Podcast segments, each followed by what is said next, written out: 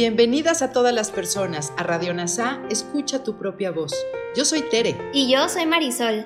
En Radio NASA le hablamos a todas las personas, no a hombres o mujeres. Te invitamos a ser parte de nuestra comunidad. NASA Curarte Tú y un curso de milagros. Te acompañaremos en las lecciones diarias de un curso de milagros. Profundizaremos en las oraciones que se encuentran a lo largo del libro. Hablaremos de temas importantes que permitirán experimentar amor y paz día a día. Y compartiremos entrevistas con maestros adjuntos NASA y maestros de un curso de milagros. Gracias por acompañarnos.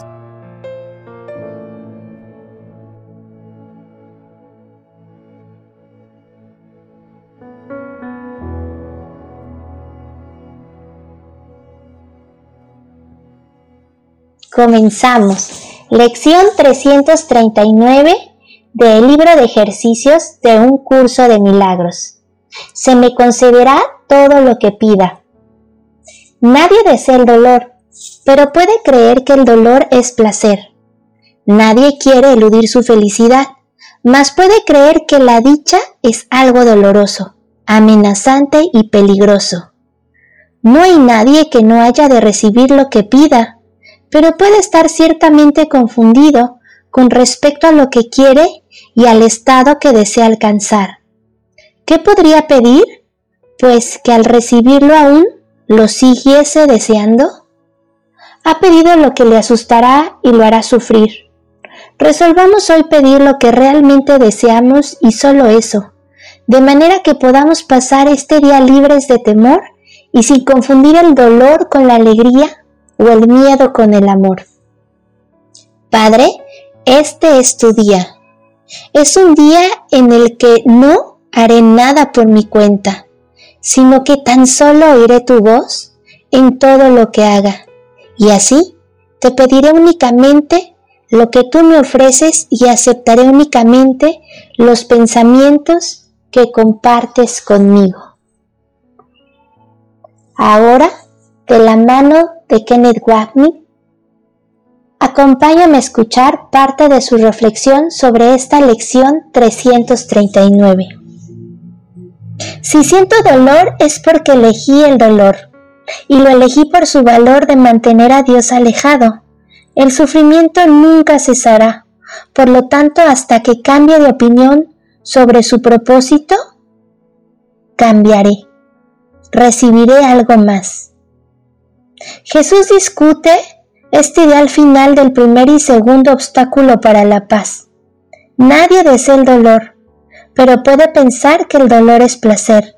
Nadie evitaría su felicidad, pero puede pensar que la alegría es dolorosa, amenazante y peligrosa. Explica que realmente no entendemos la diferencia entre placer y dolor, y que si creemos que el cuerpo puede darnos uno, también puede darnos el otro. Estamos confundidos porque hemos recibido instrucciones de un maestro con un interés personal en lo que aprendemos, que seguimos sufriendo pero que culpamos a alguien más por ello. Este es el método loco que crea el ego para, para liberarnos de esa culpa. Por lo tanto, necesitamos un maestro que nos ayude a darnos cuenta de que cualquier cosa del ego, de nuestra mente separada, es dolorosa en última instancia y que el único placer real es hacer la voluntad de Dios, lo que en este mundo implica aprender a perdonar.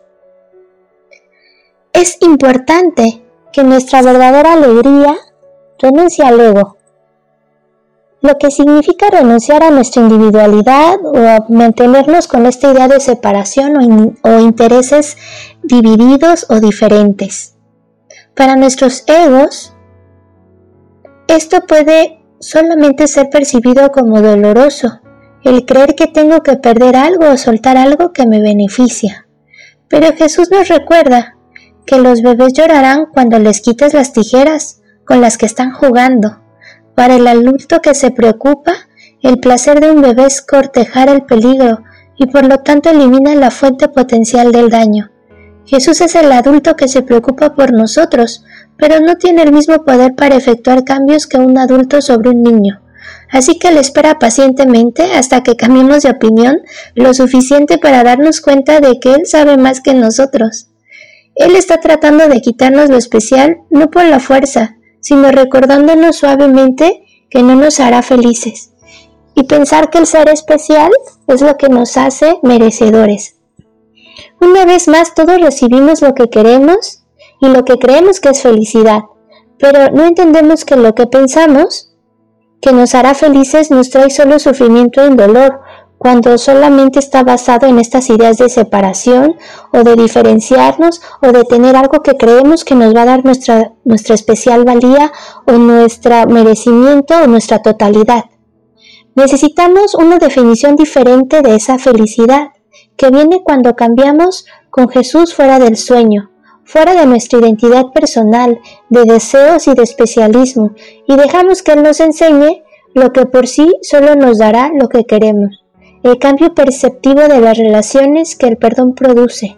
De los de estos eh, resultados es donde podremos vivir lo que llamamos el cielo en la tierra y ver cómo el gozo reemplaza ese dolor y cómo el amor toma el lugar de miedo, porque ya no, no nos sentimos solos o con esta idea de tener que competir o ganarnos algo que no se nos ha dado.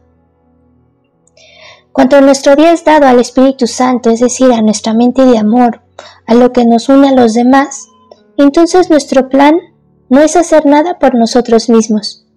Me veo como una unidad y pienso en los demás. Y entonces soy consciente de qué tan rápido olvidamos esa separación. Y así también a veces rápido olvidamos nuestra, nuestra intención correcta, ya que nos empezamos a abrumar por esas preocupaciones que nos trae el día a día. Parecerá que estas son causas del olvido de nuestro Maestro, pero la práctica constante nos ayuda a recordar que somos nosotros los que damos poder a estas presiones para alejarlo y los que decidimos que Maestro nos ayude a guiar nuestro día. Nadie ni nada puede quitarnos el Espíritu Santo, es decir, nuestra mente recta o nuestra mente de amor nuestro miedo, su expiación y el amor.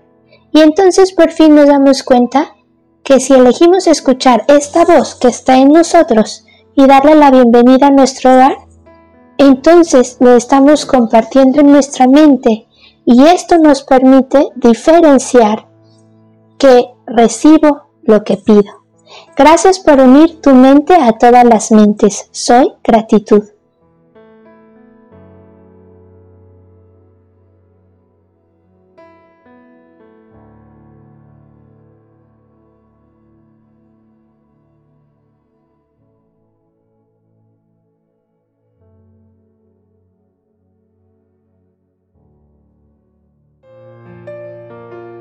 Gracias por unirte a Radio NASA. Escucha tu propia voz. Te esperamos en la siguiente transmisión. Búscanos en Instagram y Facebook como arroba NASA Curarte Tú. También encuéntranos en Telegram y YouTube. Suscríbete a este espacio y escucha, tu, propia, voz.